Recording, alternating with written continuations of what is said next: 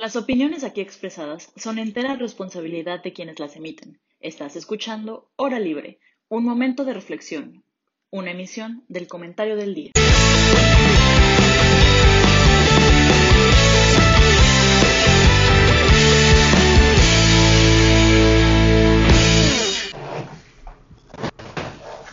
Hola, ¿cómo están a todos? Bienvenidos a una emisión más de este su programa Hora Libre. Hoy estamos súper felices porque tenemos un programazo. Aparte de que tenemos un súper tema, tenemos también un invitado muy, muy especial para todos los del Team Hora Libre. Eh, lo voy a presentar primero a él. Él es Eduardo López. Él está también en, la, en el otro programa de, de, comentario del día, que es Voces Universitarias, pero son nuestros hermanos mayores. Y aparte es el autor intelectual de este programa. Entonces, pues, qué, qué lujo que nos pueda acompañar hoy. Eduardo, ¿cómo estás?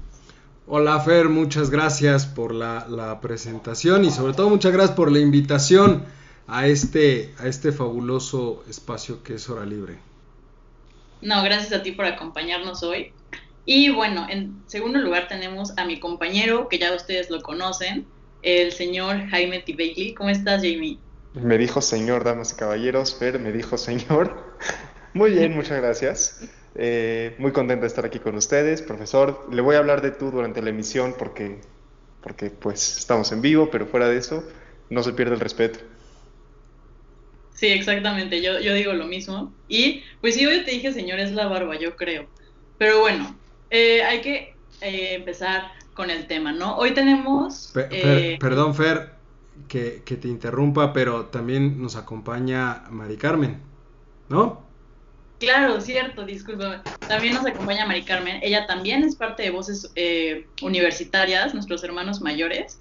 Y pues sí, también tenemos el gustazo de que esté aquí con nosotros. Mari Carmen, ¿cómo estás? Hola, hola, Fer, muchas gracias. Bien, gracias por la invitación. No, muchísimas gracias por aceptar. Y pues bueno, les decía, tenemos hoy un, un tema muy, muy, muy padre que es sobre las elecciones de Estados Unidos.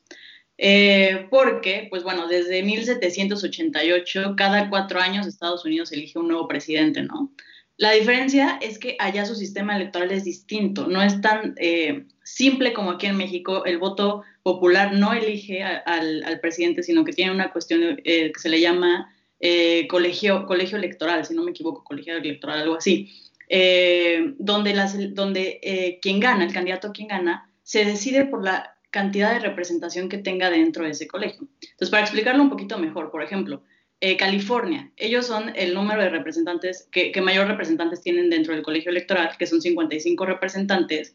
Y entonces, si el voto popular en California decide que, es, eh, son los demócratas los que quieren, bueno, pues entonces los demócratas se llevan los 55 eh, electores del colegio electoral. Y así es como más o menos se va definiendo este tema de la, de la elección presidencial. Entonces, por eso, en Estados Unidos, muchísimo que no se habla tanto de, de el voto en sí, de cómo van las encuestas, sino qué estados tiene ganados el, el candidato. Ok, entonces, en ese sentido, pues hoy tenemos que eh, las encuestas favorecen muchísimo al candidato demócrata Biden y pues eh, perjudican al actual presidente y que es el candidato de los republicanos, Donald Trump. Entonces, a mí me gustaría preguntarles, empezando por eh, Mari Carmen, si nos haces el favor, eh, ¿tú crees que con esto que acabamos de explicar y, que, que Biden va en las encuestas y tomando en cuenta que, por ejemplo, en el 2016 era más o menos lo mismo entre Hillary y Trump, ¿tú crees que las elecciones ya están cerradas, ya están ganadas, definitivamente ya ganó Biden, ya no hay nada que Trump pueda hacer? ¿O eh, ¿tú crees que sí pueda pasar algo parecido a lo que pasó hace cuatro años, en el que sí, efectivamente iba abajo de las encuestas todo, pero al final, eh, gracias a este sistema que expliqué, ganó Trump? Bueno, no, pues no, o sea, sin duda no, no, no, no creo que ya esté todo dicho. O sea, sin duda puede volver a pasar lo que pasó hace cuatro años. Este, o sea, uno, por el sistema electoral que tienen, sí, y dos, porque bueno, pues las encuestas siempre, pues siempre tienen ahí su margen de error, ¿no? Yo soy muy aséptica a las encuestas, pero, pero sin duda el resultado puede cambiar en último minuto. O sea, yo lo comentábamos el martes, antes de la pandemia podía meter mis manos al fuego porque iba a ganar Trump. Después de todo esto que ha pasado, hoy no tengo ni la más mínima idea este, quién de los dos pueda ganar. O sea, está muy cerrado. Pues sí, las encuestas dicen que está muy cerrado, pero el mismo escuchar de la gente, o sea, si tú estás al pendiente de las noticias, de Twitter o así, o sea, es muy parejo, es muy parejo el debate y, creo que todo puede cambiar en esta última semana. Claro, sí, completamente, y más porque ya tenemos un antecedente de que así ha pasado, ¿no? Tengo entendido que ha sido en cinco ocasiones donde el candidato que iba arriba en las encuestas, eh, resulta que por todo este tema del, sistema electoral de ellos, pues al final sí gana la, la, elección. Pero en el que iba abajo de las encuestas sí gana la elección. Este, bueno, pues lo último que pasó, la más reciente fue hace cuatro años. Entonces, pues a mí me gustaría escuchar la opinión de Eduardo. ¿Tú, tú qué opinas sobre, sobre esto?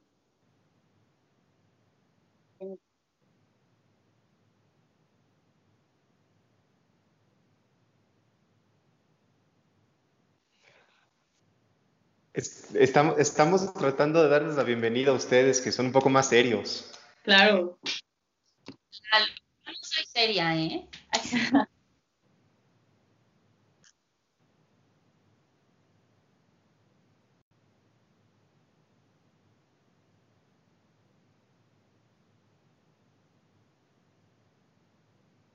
Sí, sí, sí, sí, sí, hace seis meses por ahí.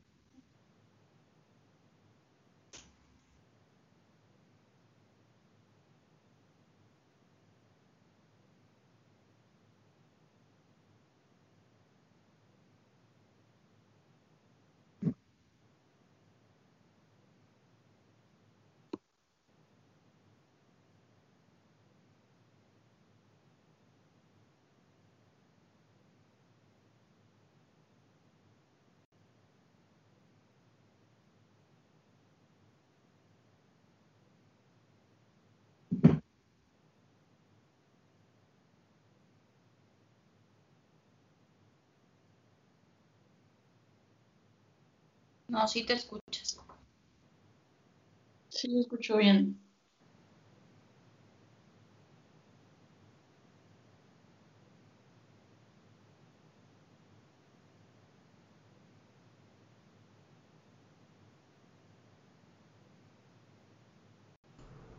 A ver si ahí me escuchan un poquito, ¿sí? Creo que sí, creo que ahí me escuchará ya nuestra audiencia. Bueno, repito el tema porque la audiencia no escuchó esa parte. El sistema electoral en Estados Unidos es un verdadero desmadre, lo repito. ¿De acuerdo? Solo para que quede constancia y la gente bonita que nos escucha por ahí, este, le quede claro. Ya se escucha, ya están llegando aquí los bonitos. Este. Ustedes disculparán, pero estar de este lado también es un verdadero desmadre. Pero bueno, me explico. Bien lo decía Fer, el que menos votos directos tiene puede ser el que gane las elecciones. Entonces, ese estire y afloje no es por obtener votos, sino es por obtener la mayoría de los votos electorales o los votos del colegio electoral. ¿Qué es lo que sucede en ese aspecto? Y es lo que se vuelve eh, muy interesante de analizar en un momento dado. Eh, las últimas elecciones, les pongo el ejemplo de Bush en el año 2000 Bush gana las elecciones y lo comentábamos Mari Carmen eh, y yo en Voz Universitarias el martes. Él ganó no por la elección, sino él ganó por haber impugnado la elección. Finalmente llegó a la Suprema Corte de Justicia y la Suprema Corte de Justicia falló a favor de él y entonces se fue al demonio completamente la elección. Fue decisión de la Corte la que le dio la Casa Blanca a Bush en aquella ocasión. Entonces, en ese sentido, pues uno podría decir, dan igual, da igual los votos. O sea, puede ganar cualquiera. Algunos dicen que es un sistema perfecto, porque a fin de cuentas, lo que estás generando aquí es un sistema en donde, si bien es cierto, no hay votos directos o los votos directos pueden no darle la victoria, el peso específico de cada una de las de los estados que conforman la Unión Americana es finalmente lo que le puede dar la victoria a uno sobre de otro. Y precisamente por eso se habla de un sistema hasta cierto punto perfecto. porque en realidad, dado el peso de la Unión, o de los estados dentro de la Unión, se está generando o se le está dando la representación que merece. Aquí hay algo interesante. El, sistema electoral en Estados Unidos surgió precisamente por la forma de creación del propio país. Allá, la unión de los estados, o más bien los estados dan origen a la unión. Recordemos eso, es una cuestión muy importante. Los estados son los que dan origen a la unión. Son Estados Unidos de Norteamérica. ¿Qué significa? Que el pacto allá fue todos los estados por separado se unen y dan origen a los Estados Unidos de Norteamérica. El caso mexicano, nosotros, porque somos copiones, nosotros dijimos Estados Unidos mexicano, nada más por copiarle al del norte. Pero aquí la realidad es distinta, aquí la unión fue la que dio origen a los estados. Y, eso queda claro cuando ves la constitución. Allá no hay, allá la constitución es muy pequeña. La constitución habla de un pacto de unidad. Aquí dice que el eh, los Estados Unidos mexicanos está conformado por 32 estados. Entonces, ¿qué significa? Que aquí todos son parejos, aquí todos son iguales, ningún estado pesa más que el otro. El sistema electoral americano lo que dice es, momento, no es lo mismo Dakota del Norte que California. Por lo tanto, California tiene más votos electorales que Dakota del Norte.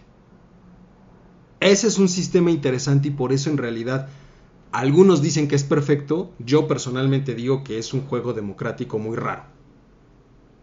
O por lo menos lo veo así. Claro, sí, tenemos un juego democrático que cuesta muchísimo entenderlo. La verdad es que si no estás tan metido en estos temas, no, no lo entiendes también a, como primer, en primer lugar. Pero eh, a mí me gustaría preguntarle a Jaime, con todo esto que nos acaba de explicar Eduardo, ¿tú opinas o sea, ¿cuál es tu opinión de esto que, venimos hablando, mejor dicho? Porque sí, es un sistema electoral eh, raro, pero que finalmente les ha funcionado. Y ha funcionado bastante bien. Y teníamos como, eh, los, teníamos la imagen de Estados Unidos como una de las mejores democracias, si no es que la mejor democracia del mundo. Y, y les había funcionado perfecto este ejercicio. Pero hoy tenemos que, que están dos candidatos que no se sabe bien si son realmente candidatos fuertes. O sea, no, he escuchado muchos comentarios, incluso eh, opiniones de, propios, de los propios americanos, estadounidenses, que dicen que, les toca votar ahora sí por el menos peor, ¿no? Que en México ya somos expertos en eso, pero pues allá no. Entonces, ¿tú qué opinas? O sea, ¿sí efectivamente se está votando por el menos peor? ¿O tú crees que Biden sí es un candidato bastante fuerte? ¿O, crees que, como, como decía este Mari Carmen, en el último momento eh, puede que al final ni siquiera gane Biden, como dicen las encuestas?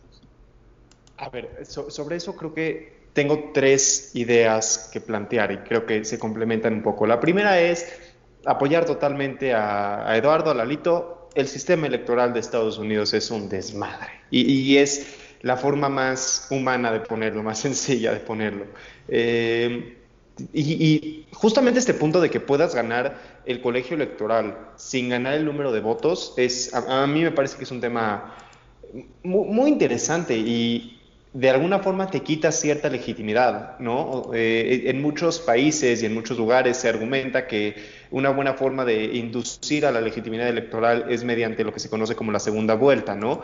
Eh, se presentan, hagan de cuenta, 10 candidatos a una elección, ganan los dos con mayor porcentaje de votos y esos dos se van a una segunda elección donde compiten cara a cara. De alguna forma es lo que pasa en Estados Unidos, ¿no? Cualquiera se eh, como candidato republicano, cualquiera como candidato demócrata, cada partido escoge su ganador y se van a, se van a las urnas, ¿no? Con su debida proporción. No es una elección tal cual, pero a lo que me refiero es a que los candidatos punteros, a los candidatos que, llegan por cada partido, llevan cierta legitimidad. Por ejemplo, Biden viene cargando eh, a los votantes de Bernie Sanders, que, que, era un precandidato demócrata y que renunció a favor de Biden. Y Trump viene cargando, bueno, con la presidencia, claro, pero hace cuatro años venía cargando con Ted Cruz y con todos los candidatos republicanos, que me acuerdo que habían habido muchísimos. Entonces, e, e, es eso, ¿no? Llegan con una legitimidad muy importante y compiten entre ellos dos, pero a la hora de que pierdes el colegio, pierdes, perdón, el, voto popular y solo ganas por el colegio electoral, a mí me parece que te tira un poco en el tema de la legitimidad. Eso en el lado de lo que decía el profesor Lalito. Por otro tema, el que tocaba Mari Carmen, todo esto de las encuestas. A ver, hay una página que se llama 270 to win, es literal 270towin.com, eh, que es una página de noticias eh, que habla justamente del colegio electoral, porque en el colegio electoral necesitas ganar 270 votos para ser el presidente. Y 270 to win tiene en su página un mapa donde puedes ir moviendo los estados para ver qué pasaría si uno queda republicano, demócrata. Está muy bonito, muy intuitivo. Les recomiendo mucho que lo vean. Y te metes a este mapa, Biden tiene la ventaja, lo, hacen eh, casi casi todos los días conforme a las encuestas del día. Biden tiene la ventaja con 279 votos prácticamente ya asegurados. Trump está muy atrás con 125. E incluso si Trump gana todos los estados que están ahí marcados como toss-up, que es como en medio de, o sea, como un volado, volado es la palabra, que no sabemos si van a votar republicanos o demócratas, no le alcanza a Trump para ganar la elección. ¿Por qué digo esto? Porque es muy interesante que a pesar de eso, Biden necesita de los estados que están un poquitito inclinados hacia él. Biden tiene 63 votos electorales de esos estados, es muchísimo.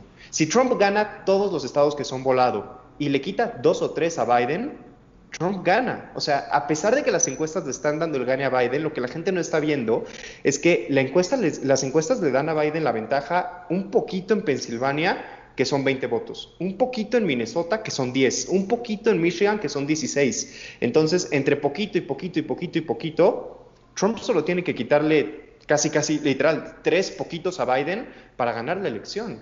No es nada. O sea, de verdad no es nada. Y lo digo porque, colgándome de esto que decía Mari Carmen, de que las encuestas no siempre te dicen quién es el ganador.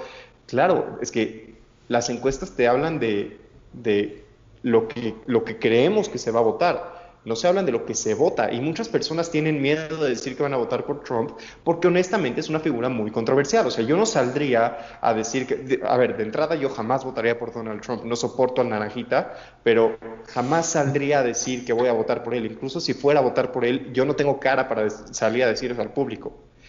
Mi, punto es que sí creo que Biden tiene riesgo de perder esta elección. Y acerca de, y un poquito conectando esas dos ideas, si pierde el colegio electoral Biden, pero gana el voto popular, va a ser un trancazo a la democracia, porque va a ser la segunda vez seguida que pasa esto con Donald Trump, con el mismo candidato. Entonces, a mí me parece que va a ser un golpe importante a su democracia y me lleva al tercer punto que quería tocar, esto que decías, Fer, acerca de si Biden y Trump son buenos candidatos o son lo menos peor. De entrada quiero decir que son lo menos peor. O sea, antes de meterme en lo que pienso, mi, mi el título de mi idea es Son lo menos peor. Pero, a ver, hay, la democracia está en una crisis, la democracia está en una crisis en, muchos lugares, en muchas medidas, de muchas maneras diferentes. Podríamos hablar 10 programas seguidos acerca de democracia, podemos escribir una tesis acerca de democracia, lo digo porque lo estoy haciendo, entonces lo sé. Eh, mi, mi punto es, a los partidos políticos en este momento ya no les interesa tanto los principios fundacionales que los crearon, ya no les importa tanto las ideas que están que promueven para el bienestar de la ciudadanía. Y eso puede ser mi opinión o, o, les puedo decir que está probadísimo porque hay modelos que explican por qué a un partido le conviene renunciar a sus principios a otro, porque a un partido le conviene dejar un poco la polémica, porque en la medida en la que vas dejando la polémica y te alejas de los extremos, atraes a más votantes. Es un modelo que se llama el modelo del, eh, el, perdón, el teorema del votante mediano. Entonces, ¿por, qué lo digo de nuevo? Porque los candidatos que están ahorita corriendo, eh, buscando la presidencia de la República de, la República de, Estados Unidos, no, no, necesariamente son las mejores personas para el cargo, son las personas que más gente pudieron mover. O sea, yo me acuerdo perfectamente bien de cuando empezó la elección que estaba este precandidato Pete, eh, que nunca sé pronunciar su apellido, Buttigieg o algo así, eh, que era carismático, buena persona, lindo con todos, todo el mundo lo quería, era un gran político y a la vez tenía grandes ideas para Estados Unidos. A mí me parecía que era un extraordinario candidato, era precandidato demócrata. Y no jaló gente, simplemente no jaló suficiente gente. Biden era más popular, tenía más, más historia, perdió la elección perdió la preelección, de hecho, porque Biden era más popular. Y no estoy diciendo, o sea, la democracia tiene muchas cosas defendibles. Totalmente prefiero la democracia que todas las demás formas de gobierno que hemos probado hasta ahora, pero la democracia de Estados Unidos se ha convertido en un nido de gallinas en, las que, en el que se van peleando entre ellas para ver quién es el menos malo. Ya, ya no hay una intención de buscar al mejor. Biden es el menos malo que le puede ganar a Trump. Y Trump es terrible. O sea, Trump en su momento fue el menos malo que le podía ganar a Hillary. Pero Trump es malísimo candidato, Trump es pésimo político, no porque no tenga un proyecto de nación o una idea de lo que quiera hacer, porque su proyecto de nación es para algunos. O sea, la idea de la democracia es que tratemos de trabajar para todos, tratemos de que nuestros votos le permitan mejorar la vida a todos, no a algunos. Y eso es lo que propone Trump, eso es lo delicado de Trump, que no es un buen candidato y Biden es nada más para detenerlo. Perdón si me extendí, es que me emocionan estos temas. No, es que, es que yo estoy completamente de acuerdo contigo, pero retomando esto que dices de, de Trump es malo y su proyecto de, nación, su proyecto demócrata es solamente para unas personas, a mí me surge eh, como un tema súper interesante, porque lo que estamos viendo también en Estados Unidos es, un, es un, como una racha de levantamientos sociales que ha habido en los últimos meses.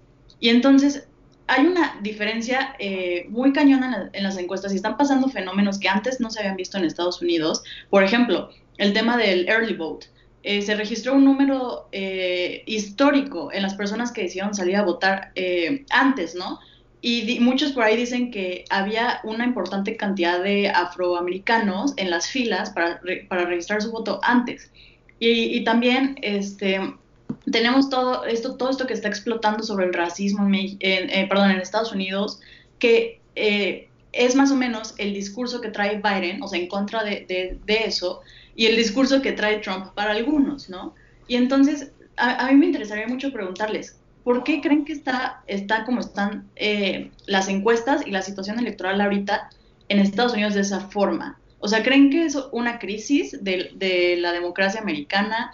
¿Creen que tiene que ver con los movimientos sociales que están pasando? ¿O creen que de verdad la gente dijo, no, la, la verdad es que Trump sí fue malísimo y pues lo tenemos que sacar? O sea, ¿qué, qué creen que esté, que esté pasando?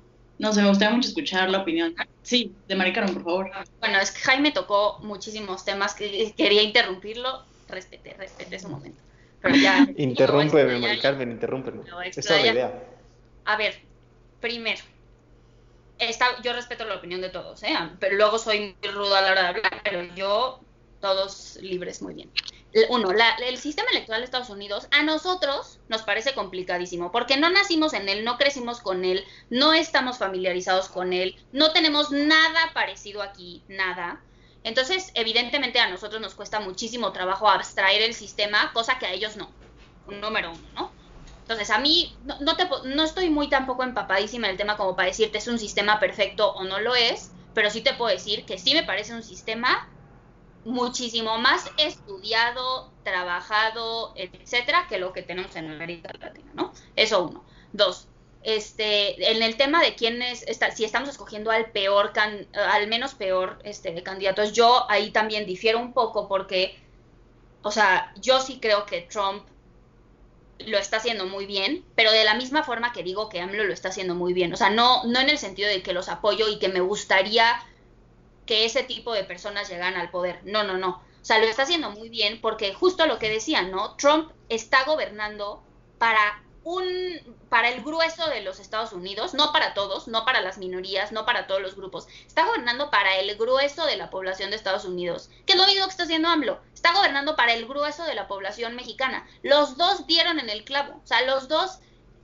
los dos le dijeron al oído a su población lo que quería escuchar. Entonces, ¿qué pasa con todos los grupos que se aíslan de esa política que ellos abrazaron? Pues estamos enojados, evidentemente. Y eso es lo que está pasando allá. Y por eso la crisis social. Entonces, yo creo que, uno, la crisis política existe ahorita a nivel mundial. O sea, no es exclusiva de Estados Unidos ni de México. Creo, yo esto sí es una muy opinión personal, que, que la crisis es una crisis mundial de la clase política. Creo que el papel que está jugando Trump es genial de comunicación, ¿saben? Yo no quiero ese tipo de políticos, por supuesto que no los quiero porque creo que un político tiene que tener muchísima más apertura y tiene que abordar los temas con muchísima más apertura, pero Trump lo está haciendo magnífico para el grueso de la población estadounidense que vive en Estados Unidos y que al final va a votar. Entonces yo sí, como que en ese sentido digo, que, que dices tú, Jaime, que da mucha risa, como de yo nunca diría que voté por Trump. No, hombre, en Estados Unidos, o sea, es que traen la camiseta puesta, o sea, dio en el clavo y este discurso de, retomar el, el, Make America Great Again y, y, esto, o sea, los tiene pues como niños héroes aventándose envueltos en la bandera, o sea, la verdad. Entonces yo creo que sí dio en el clavo, en tema de comunicación me parece genial lo que ha logrado.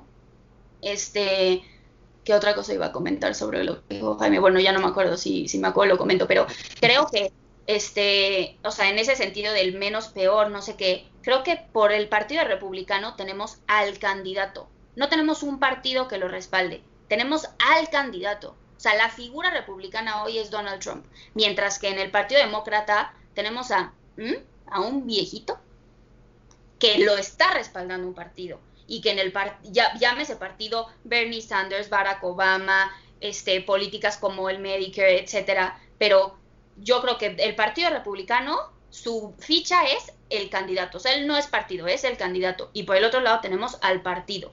Entonces, en ese sentido, creo que pues, Trump sí es el mejor candidato porque ahorita, o sea, ¿en dónde van a meter a un nuevo candidato republicano? ¿Quién? ¿Quién va a ganar una elección ahorita que no sea Donald Trump por el Partido Republicano? Y por otro lado, tenemos todo el punch que implica el Partido Demócrata que trae detrás Joe Biden. Esa es mi opinión. Sí, yo creo que eh, Carmen dices cosas muy atinadas, eh, muy cañonas, pero algo en lo que yo creo que alguien podría diferir, no sé, me lo, me lo comentan, es si realmente Donald Trump es el candidato. Porque también estamos viendo en Estados Unidos que hay un rompimiento muy, muy fuerte con los demócratas, eh, perdón, con los republicanos. Ya muchos de los propios republicanos están diciendo, híjole, aléjense de este brother, solamente nos está trayendo problemas, ya no tenemos tanta fuerza con él. Incluso, por ejemplo, Fox News, que era como, como su Televisa para el PRI, o sea, que decía lo que, lo que él quería que se dijera, ya también está teniendo un rompimiento fuerte con, con él. Entonces, no sé, eh, maestro Eduardo, ¿tú qué opinas sobre, sobre esto? ¿Si es realmente el candidato para los republicanos, Trump? Mira, eh, han dicho aquí cosas eh, muy, muy interesantes y cosas muy ciertas. De hecho, el, artículo de hoy de Mari Carmen, relacionado justamente con las elecciones, habla de, esta situación. es cierto, Donald Trump ha gobernado o ha impuesto políticas públicas que son muy buenas para su base o para la base de seguidores republicanos extremistas, porque así es Donald Trump. Y recordemos que mucha de la hegemonía racial en Estados Unidos son extremistas. Y así surgió. Y, ha hecho buenas políticas que, han eh, llegado justamente al, corazón puro de la América eh, de, hoy en día. O sea, es un sentido nacionalista muy importante el que él está moviendo en Estados Unidos. Pero desgraciadamente, para él, afortunadamente para su competidor, pues ellos no deciden la elección. Como ya lo decíamos hace un rato, es un sistema totalmente distinto el que le va a dar la victoria o no en su momento. Pero lo que mencionas efectivamente está sucediendo y es algo muy interesante. Hace, hace cuatro años, cuando cada vez se acercaba más la elección, la diferencia o el, el, spread que existía entre Trump y, y Hillary Clinton cada vez se hizo más pequeño. Hubo muchos errores de medición en aquella ocasión por parte de las encuestas, hay que recordarlo, algo que ya se corrigió en esta ocasión. Y lo que llama la atención es que la diferencia se ha mantenido estable prácticamente a lo largo del tiempo. Desde enero de este año a la fecha, la brecha se ha mantenido muy pareja. Prácticamente estamos hablando en promedio entre 8 y 10 puntos. ¿De acuerdo? Ahora, aquí hay una cuestión muy interesante que está relacionado con lo que tú mencionabas. Los republicanos o muchos de los republicanos sí se están desmarcando hoy de Donald Trump. ¿Por qué? Algunos dicen que es por cuestión económica, porque no ha habido resultados, a pesar del gran proteccionismo que ha tenido Donald Trump para la economía americana. Otros dicen que es por cuestión del manejo de la pandemia, que las personas están eh, totalmente enojadas en la forma en la que se ha manejado la pandemia en Estados Unidos. A fin de cuentas ha sido el país con mayor número de muertes a nivel internacional. Pero aquí llama la atención que si es por una o si es por otra, efectivamente se están separando. Hoy algunas casas encuestadoras hablan de los famosos eh, estados sorpresa. Mencionaba yo un par el martes pasado, uno de ellos es Arizona, que por ahí lo mencionaban. En Arizona, por ejemplo, no han votado mayoritariamente un demócrata desde el 96. Ha sido históricamente republicano, tiene muchos años siendo históricamente republicano. Y sin embargo, hay indicios de las encuestas donde dicen que Biden va arriba en Arizona. Lo mismo sucede, y estamos hablando arriba no de milésima, estamos hablando ahí de más o menos un 2.4% arriba de Donald Trump. Otro caso histórico es Texas. Texas no ha votado un solo demócrata de manera mayoritaria desde el 76. Hoy las encuestas ponen a Biden 3% arriba de Trump. Yo lo decía claramente el, martes. Puede ser que exista un mejor candidato que Biden. Pero nadie lo ve claro ahorita. El único que le podría ganar a Donald Trump se llama Biden, Joe Biden. Y eso es muy claro. Pero aquí hay una situación interesante. Biden no va a ganar por su bonita cara ni por su jovialidad. A pesar de que sea una joven promesa de la política americana, o algunos lo vean como una joven promesa de la política americana, no va a ganar por eso. Es un hombre ya, e, es, me parece, no recuerdo si es dos años menor o dos años mayor que, que Trump. O sea, los dos estamos hablando de personas que están cerca a, los 80 años, son octogenarios prácticamente, ¿eh? Entonces no estamos hablando de jovencitos de, ningún, de ningún tipo. Y sin embargo, ojo, lo que llama la atención en esta elección es que al día de hoy, nada más para, para que dimensionemos algo, no son jóvenes, pero el voto joven se ha movilizado más en esta elección. A estas alturas, hace cuatro años, en cuanto a, hablando de voto anticipado, habían votado 1.2 millones de jóvenes. Hoy, con voto anticipado, alcanza la cifra de 5.3 millones de jóvenes, estoy hablando de personas entre los 18 y los 29 años, que ya votaron anticipadamente. No vamos a saber el resultado hasta el día de la elección de esos votos anticipados, pero ya te habla de una participación mucho más grande. Ahorita ya hay 65 millones de votos emitidos de manera, de manera anticipada. Es récord de lo que sucedió hace cuatro años ahorita, es récord. Ojo, todo eso tiene que ver con la pandemia. Por eso, tiene que ver con la pandemia. Entonces, ¿a qué voy con esto? La pandemia, el manejo de la pandemia, también es decisivo en la forma en la que va a votar la gente.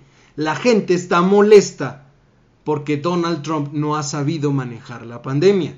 Nada tiene que ver con el, sentimiento nacionalista, ¿eh?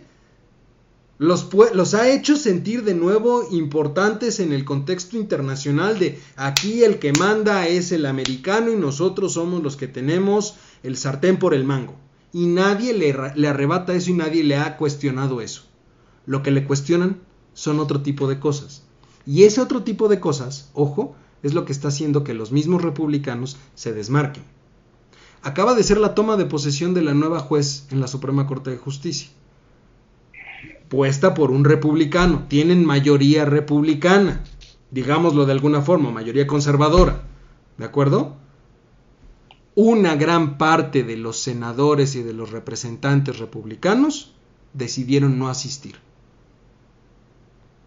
Ojo, esa es una señal, esa es una señal de que lo están dejando solo. Si Donald Trump pierde, y ya con esto termino, si Donald Trump pierde la elección el próximo martes, de manera que los demócratas se lleven carro completo, es decir, la presidencia, la Cámara de Representantes y el Senado, la única explicación que hay es que dejaron solo a Donald Trump cerca de la elección, como ojo, le sucedió a Hillary Clinton hace cuatro años.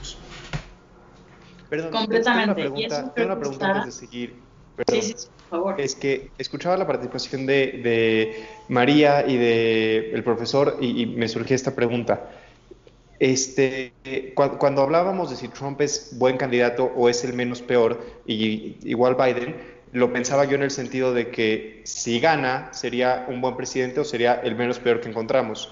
Pero tengo entendido que ustedes lo pensaban desde el tema comunicativo, porque del tema comunicativo los dos son extraordinarios. O sea, Biden se ha aprovechado de los errores de Trump increíblemente bien y como decía María del Carmen, este Trump se ha aprovechado increíble del grueso de los votantes estadounidenses, que también como decías Eduardo, son tienen un extremismo racista muy importante. O sea, a, ver, como, políticos me parecen terribles, pero como, nada, más ojo. Eh, eh, eh, hablando desde el punto de vista de candidatos, son ambos han sido un show porque ambos han logrado movilizar más personas que hace cuatro años y ya eso te habla de que esto se ha vuelto un show importante que inclusive Mari Carmen ponía la, la alusión en su artículo de hoy al puro estilo hollywoodense.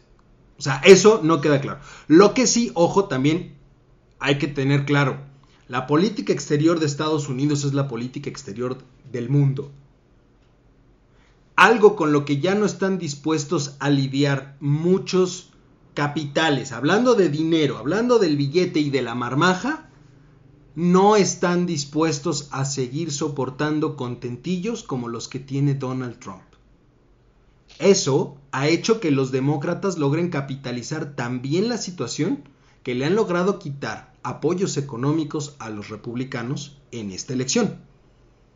Si bien es cierto que ha sido muy proteccionista con los empresarios americanos, hay que recordar que también le ha costado mucho dinero al resto del mundo.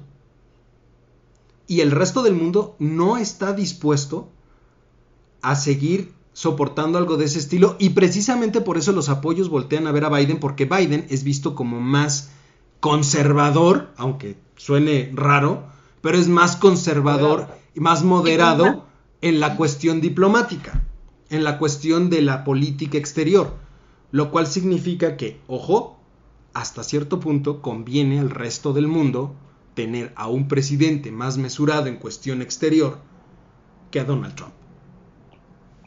Claro, y, en, ese, en ese sentido, bueno, yo estoy completamente de acuerdo con lo que dice el maestro de que yo creo que, mejor dicho, los demócratas o, Biden lo que ha sabido hacer es capitalizar los errores de Trump. Y ahí retomo lo que, lo que ha dicho Mari Carmen, que creo que es completamente acertado, en comunicación. O sea, quien, quien lleva eh, ganando esta elección en comunicación definitivamente es Donald Trump. O sea, lo ha hecho, de, lo ha hecho tan bien, tan bien, que, que la campaña de los demócratas se basa en, en, lo que, en cómo la riega Trump, ¿no? Entonces creo que en ese sentido lo, han, hecho bastante bien los republicanos o Donald Trump. Pero bueno, a mí me gustaría tomar un tema que, mencionó el, el, maestro y que creo que es importantísimo. La política exterior de Estados Unidos es la política del mundo. Entonces, en ese sentido, yo creo que ahorita los que nos escuchan deben decir, ok, sí, bueno, o sea, las elecciones de Estados Unidos, si gana tal o si gana tal, pero eso a nosotros, ¿qué nos importa, no? O sea, nosotros, ¿cómo nos va a afectar? Entonces, a mí me gustaría preguntarles, y ustedes que son los másters en economía y en todos estos temas del dólar y así, eh, ¿ustedes qué, qué, qué me pueden decir de esto? O sea, si gana Biden o si gana Trump, a México, ¿qué le pasa? Jaime, yo sé que tú quieres ah, vale. contarnos eh, de este tema.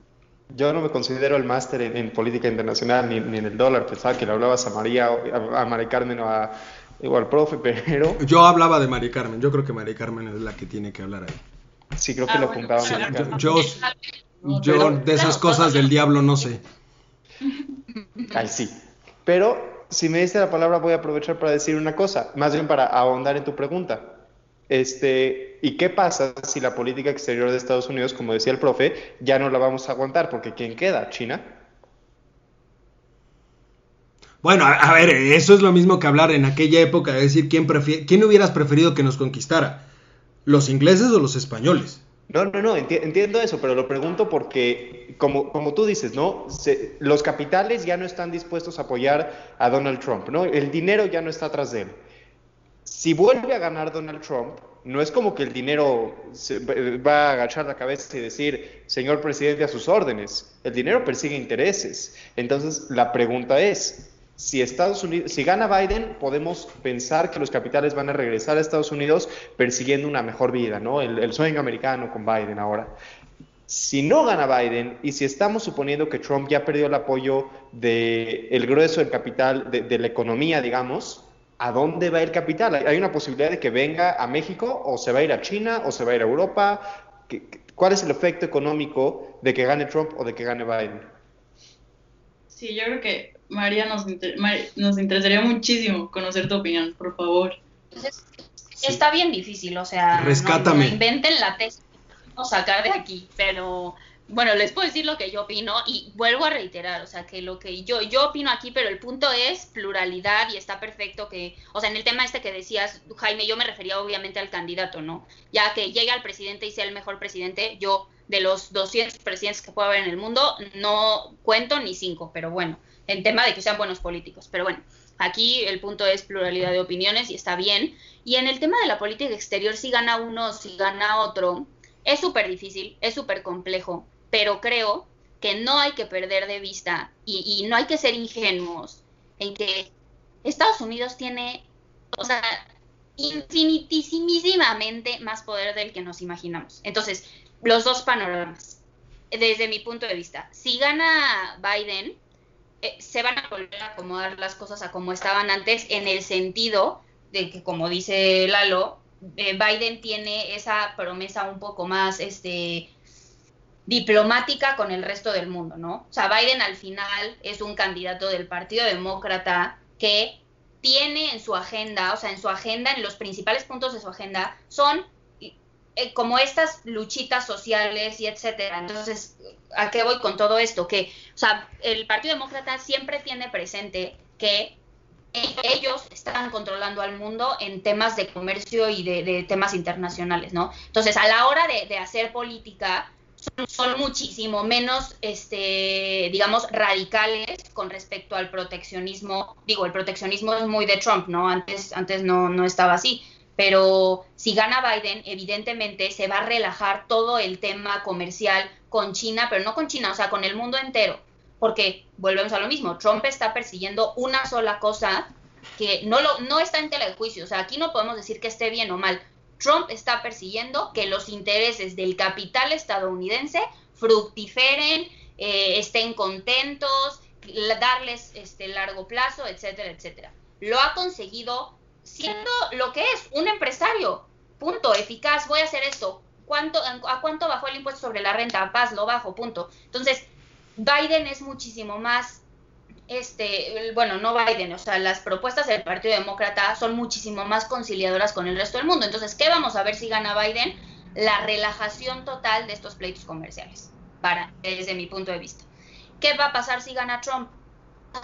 Igual, o sea, aquí o sea, me parece como, digo, a lo mejor lo digo y jijiji, mañana guerra mundial y yo aquí comiéndome mis palabras, pero va a seguir igual, o sea, va a seguir igual en el sentido de que Estados Unidos lo tiene todo, todo, todo, todo, o sea, Estados Unidos si mañana dice, no voy a comprarle nada al resto del mundo y todos tienen que comprarles a los estadounidenses, él logra maquinar la estructura para que el mundo siga dependiendo de él, siga dependiendo de su comercio, siga, me explico, o sea, o sea, tienen, tienen el expertise, tienen la historia, tienen la estructura, tienen todo perfectamente bien montado, tienen toda la maquinaria mundial, son la meca del sistema bajo el que todos vivimos. Entonces, si Trump sigue, van a seguir los conflictos, pero estos conflictos de palabra, de, de la mesa, de vacíos superficiales, de que salen en las noticias, Hollywood, jijiji, jajaja con Twitter, pero ¿qué va a pasar detrás?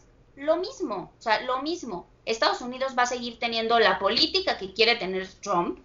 Todo el mundo va a, ten, va a seguir supeditado a lo que él mande y ordene, porque pues todo el mundo está en las mismas de, o sea, estamos con ellos o estamos contra ellos y como a nadie le conviene estar contra ellos, pues mira, menos peor que nos compren un poquito menos a que nos dejen de comprar todo, ¿no? Entonces, esta postura, evidentemente hay muchísimas más posturas, yo lo veo así, pero pero no veo así como que, uy, ¿qué va a cambiar con el resto del mundo si gana Trump o si gana el otro? Pues el otro claramente regresar a lo que estábamos antes, un ambiente muchísimo más cordial, muchísimo más este, de apertura y el otro seguirá con tensiones, pero tensiones en Twitter, tensiones encima de la mesa, tensiones en las noticias, pero lo que es la estructura comercial internacional va a operar siempre supeditada a lo que Estados Unidos imponga.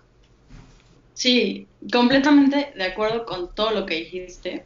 Eh, no, me parece brillante, pero eh, también aquí creo que un tema importante que debemos tocar es no, no solamente qué va a pasar con el mundo, específicamente qué creen ustedes que va a pasar con México, porque por, al, tener una relación tan, tan cercana, al ser vecinos, evidentemente lo que pase allá nos afecta a nosotros, sea lo que, lo que sea. Y entonces, ¿ustedes cómo creen que le va a afectar a la economía eh, de, de, los mexicanos o a las inversiones eh, que quieran hacer en México o todos esos temas? ¿Cómo creen que, va a afectar en México si gana Biden? contestar el, sí, tienes, o sea, yo hablo del mundo en general, pero evidentemente, pues mi, todo lo abordo desde México, ¿no? Pero este, estamos como en un punto de la historia donde, y, esto es súper criticado, si quieren googlearlo por ahí, se llama financiarización y más o menos son esas corrientes heterodoxas post-keynesianas que, que hablan de el poder que tiene la simple seguridad de los negocios. Entonces,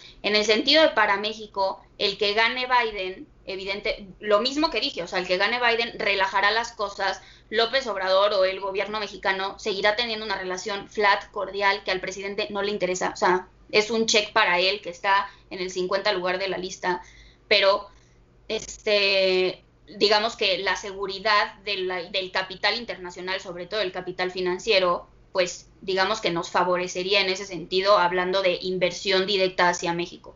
Si gana Trump, digo lo, sostengo lo mismo, todo va a seguir igual, ahí medio con sus roces que sí, pero el tema de, del, digamos, de la inversión y de lo que le está pasando a México, yo creo que radica muchísimo más de nuestra política interior y de la seguridad que le estamos dando al exterior que de lo que puedan hacer ellos dos. Pero digamos que si gana Biden, yo sí creo que a lo mejor esa seguridad puede acomodar un poco los mercados a nuestro favor. Sí, súper interesante lo que nos comentas. Ah, por favor, Amy. Eh, pensaba, pensaba ahorita en esto que está diciendo Mari Carmen. Eh, me parece que entre la pandemia y entre que tenemos un presidente tan controversial y, tan enfrascado en, tantas cosas, o sea, porque López Obrador está enfrascado en sus proyectos, está enfrascado en el avión, está enfrascado, o sea, no es como una, no es una persona particularmente flexible que se adapte a las circunstancias así en friega y que, y que, y que pueda modificar sus prioridades de política pública internacional dependiendo de qué candidato gane. Eh, estoy muy de acuerdo con Mari Carmen, o sea, todo lo que dijo antes de que con Trump las cosas van a ser igual, con Biden probablemente vamos a regresar a lo que teníamos antes, muy probablemente sí, pero, pero esto que dices de que, de que el presidente tiene en el lugar 50 de la lista de prioridades su relación con Estados Unidos, nunca me había sentido más identificado con algo. O sea, definitivamente sí, al presidente no le interesa en lo más mínimo si gana Biden o gana Trump. Me imagino que le interesa mucho más que los Dodgers ganaran la Serie Mundial. Eh, de, béisbol. O sea, vaya, y, o sea, lo, digo porque creo que tiene mucho más que ver con México que con Estados Unidos. O sea, creo que el efecto que tenga la, elección de Estados Unidos en México ya depende de nosotros. Ahorita nosotros podríamos esforzarnos por mejorar nuestra relación con Trump o esforzarnos por mejorar nuestra relación con Biden y básicamente es lo mismo en el sentido de que para el presidente es lo mismo. Si, si gobernara yo en Estados Unidos o gobernar a Fer o gobernar a eh, Marcelo Ebrard en Estados Unidos, no haría ninguna diferencia.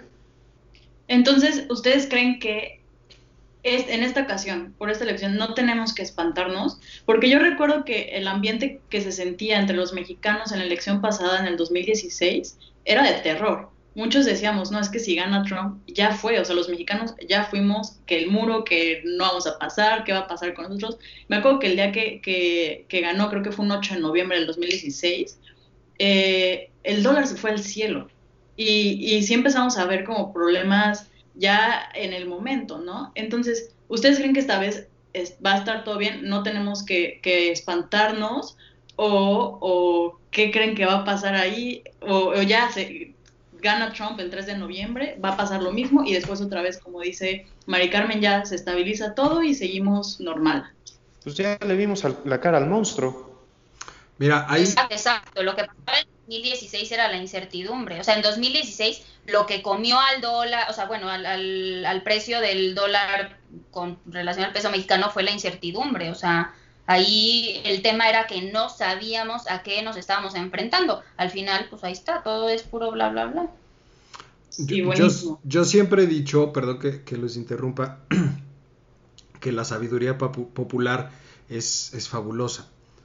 Hace cuatro años eh, había incertidumbre y, la sabiduría popular decía, pues más vale malo conocido que bueno por conocer. Y llegó el bueno por conocer y nos dimos cuenta que como dice la sabiduría popular, perro que ladra no muerde. Este ha tenido menos deportaciones que Obama, ya lo dijimos en algún momento. Sin embargo, tiene un componente racial que es de cuidado el discurso de odio que él tiene no necesariamente va a actuar políticamente o no va a mover la estructura política en contra de un sector porque no le conviene. Es empresario y es un empresario que se ha beneficiado durante muchos años de la mano de obra barata que da la ilegalidad o los inmigrantes en el país. Entonces no va a cambiar ni va a mover en un momento dado la maquinaria en contra de ellos. Y ha quedado claro porque no lo ha hecho, ha deportado menos de lo que deportó Obama en su primer periodo. Entonces, por ese lado, sí creo que se va a relajar mucho, nos estamos relajando mucho, porque, ojo, inclusive si tú observas el voto hispano para esta elección, está sumamente dividido. Lo mismo encuentras un cubano y un venezolano que apoyan a Biden, que lo mismo encuentras un mexicano y un salvadoreño que apoyan a Trump. Entonces, eso realmente ha relajado mucho porque ya sabemos que efectivamente si gana él, pues no va a pasar absolutamente nada, vamos a seguir igual. Mari Carmen decía algo muy importante, efectivamente ellos tienen un control que no nos imaginamos. Cuando Trump amenazó con salir de la Organización Mundial del Comercio, todo el mundo se volvió loco. ¿Por qué? Porque desgraciadamente hay que tenerlo muy claro el Fondo Monetario Internacional, el Banco Mundial, la Organización Mundial del Comercio, la Organización Mundial de la Salud, la Organización Nacional, este, la Organización de las Naciones Unidas, perdón, no existen si Estados Unidos se desaparece. Como la Liga de las Naciones en el siglo pasado. Tal cual. Si Estados Unidos dice, yo me salgo de aquí y hazle como quieras, esos organismos no son, no se pueden sostener por sí mismos. Y, estoy hablando, ojo, desde el punto de vista económico de la organización, ¿eh? Si deja de fluir las cuotas de Estados Unidos a esas organizaciones, desaparecen. Así de fácil y así de sencillo. Entonces significa que ellos son dueños de los propios referees que existen a nivel internacional. Si Trump gana, decía o preguntaba Jaime, ¿cuál es la opción? ¿China? ¿Nos beneficiaría aquí a México? Aquí a México nunca nos va a beneficiar nada mientras tengamos al tabasqueño aquí. Punto. Así de fácil.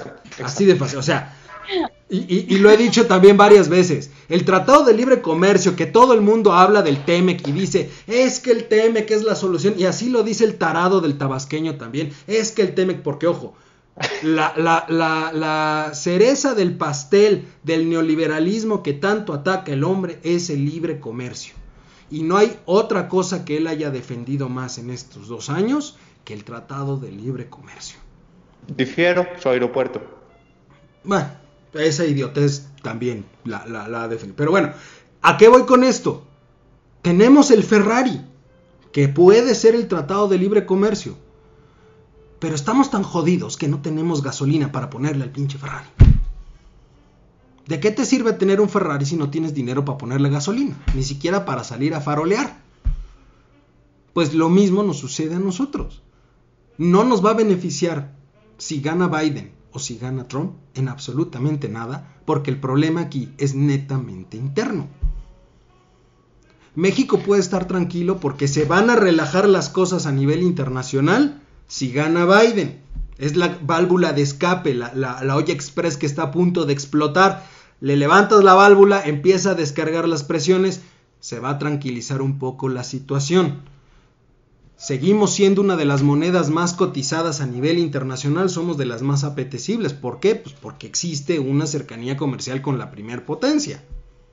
Digan lo que digan, eso nos ha ayudado muchísimo. Pero ¿qué sucede? Ya hay cada vez más presiones porque el tema no es externo. Ese es el gran problema de México, que no ha sabido capitalizar su posición geopolítica. y netamente estamos concentrados en una cuestión interna. Si gana el güero pelos de zanahoria otra vez, si gana el viejito buena onda, que ha hecho que los millennials se muevan y que sí, que el calentamiento y que la manga del muerto y la mentira que te eché, ¿no? Si logras, si gana cualquiera de los dos, pues da igual.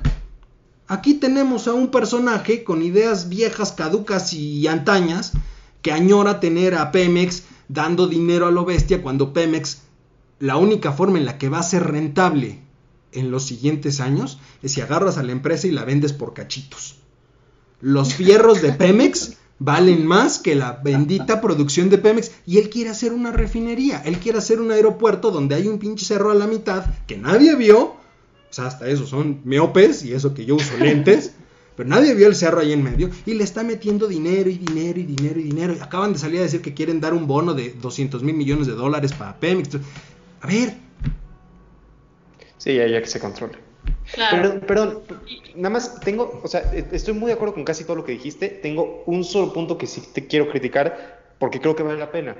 Claro, perro que, que ladra no muerde, pero ladra y ladra y ladra y hay otros perros que están ladrando. Porque cuando un perro empieza a ladrar en la ciudad, todos se empiezan a despertar, ¿no? ¿Por qué lo digo? Porque, ok, ahorita Trump es un racista y es un misógino y es bla, bla, bla, bla, bla. Y podemos decir, podemos pensar, creo que mi cámara se puso en verde, no sé qué esté pasando. Te friseaste. ¿Pero me siguen escuchando? Totalmente. Sí. Excelente. Entonces es un racista, es un misógino, es todo lo que cada quien quiera y mande. Va. Pero podemos decir que es nada más por tema electoral, podemos decir que nada más quiere ganar votos. Ahora, ¿qué pasa con la gente que se está envalentonando por eso? Porque en 2000, ¿qué es esto? 2024, venga la siguiente elección de Estados Unidos, independientemente de cómo le vaya a México y de si tenemos al morador de Palacio Nacional o al hijo predilecto de Macuspana, como les dice, como le dice el profesor, todavía en Palacio Nacional, independientemente de cómo nos vaya a ir a nosotros, ¿qué, qué pasa cuando llega 2024 y el siguiente candidato republicano ya no, ya no, ya no se llama Donald Trump, se llama como le quieran poner, pero él sí cree las cosas que le dijo Donald Trump. Él sí cree las cosas que Donald Trump estuvo diciendo durante ocho años y él sí cree en la supremacía blanca, en que el negro no tiene derechos. Por, eso, el... por, eso, perdón Jaime, por eso acoté y dije, el, el, discurso de odio es lo preocupante. Claro. No, no porque lo diga sino, sino por, por, por, lo que está llegando o a quien está llegando. Ese es el tema. El problema efectivamente no es lo que haga o lo que no haga él. Él no lo va a hacer, él lo dice. El problema es quien se lo está creyendo, efectivamente. Pero es, no le es... interesa decirlo. Ah, no, o sea, por no supuesto que no, porque de decirlo. no, no porque es un tema electoral. Es un tema electoral sí, y es lo mismo, perdón, y es lo mismo que tiene aquí o que tienen algunos que también teníamos esa discusión el martes en Voz Universitarias. Es algún es un tema que traen muchos de izquierda. Que no es lo mismo hablar de populismo que hablar de una izquierda, que hablar de apoyo a las minorías. Es totalmente distinto, pero aquí estás hablando de un tema netamente de odio. Él lo y, dice y para ganar adeptos. Es, efectivamente, lo, lo, lo, preocupante es quién se lo va a creer, porque también, ojo, no creamos que Biden es la solución de los problemas. Biden es un presidente o podría ser un presidente de transición, únicamente. Él no va a buscar un segundo periodo. Así de fácil, no, él no lo va a buscar. Los, ya los 100 años buscar un segundo periodo está cañón. No, y no, no lo va a hacer. Él quiere, y lo que dicen algunos expertos es que quiere poner en la carrera a Kamala Harris para que sea ella la siguiente candidata demócrata. Habría que ver. Envalentonar a Mitt Romney, que, o sea, me preguntaba casi al principio del programa María, María, ah, María Carmen, que a quién pondría yo de candidato republicano. A mí me fascina Mitt Romney. Yo tradicionalmente soy republicano, creo en el libre mercado, creo en el, en el libre paso de capitales y todo eso. Y Mitt Romney, que ahorita es senador, me parece un extraordinario político, un extraordinario ser, un, un pero ahorita nadie votaría por Mitt Romney si tienes a alguien como Donald Trump. Entonces, vuelvo a lo mismo, ¿quién se está envalentonando con este discurso y quién se va a envalentonar si Biden gana? Capaz que otro republicano va a escuchar a Biden y va a decir, va, yo me lanzo, yo le entro, yo creo en esto, pero no como Biden, yo sí voy en Claro. serio. Definitivamente las elecciones de Estados Unidos son un tema que da muchísimo que hablar. De, de, verdad creo que nos podríamos incluso echar otro programa de esto y ahí que nos diga la audiencia si les gustó esta mesa y lo repetimos y les damos lo que pase después de la elección, ¿no? Pero sí creo que yo aquí me quedo con algo muy importante que decía María, eh, algo fundamental es que ya no hay tanta incertidumbre como lo hubo hace cuatro años. Entonces, si ustedes que nos están viendo tal vez están preocupados por qué va a pasar con ustedes, qué va a pasar con su, con su dinero, el dólar, eso, no, se, no se preocupen, ya, ya lo vivimos, como dijeron, ya se fue ese pequeño, eh, esa, esa, cuestión que, que, era tan importante, que era la incertidumbre.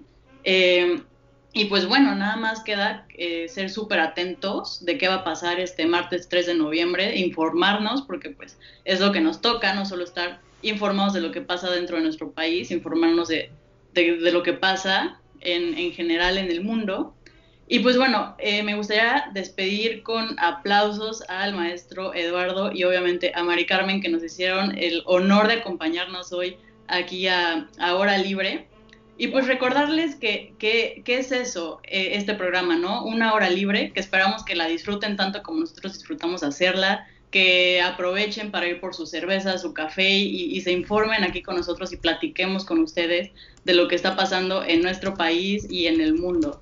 Y entonces, pues nada, recordarles que, que, que sintonicen también Voces Universitarias los martes a las 6 de la tarde y nos y acompañan a nuestros compañeros la próxima semana también. Per, perdón, Fer, que este martes se va a poner bueno, ¿eh? Porque vamos a estar dando los resultados o como se vaya dando la información de las elecciones. Ah, no, pues miren, justo no, no puede quedar más ad hoc al tema, ¿no? Entonces, pues bueno, muchísimas gracias otra vez por sintonizarnos un programa más. Ya saben que nos pueden seguir en nuestras redes sociales que van a estar en algún lado de la pantalla porque todavía no ubico bien este tema, pero por ahí les van a aparecer. Eh, síganos, compártanlo con sus amigos y pues nada, nuevamente muchas gracias por acompañarnos y nos despedimos de todos ustedes. Muchas gracias. Gracias.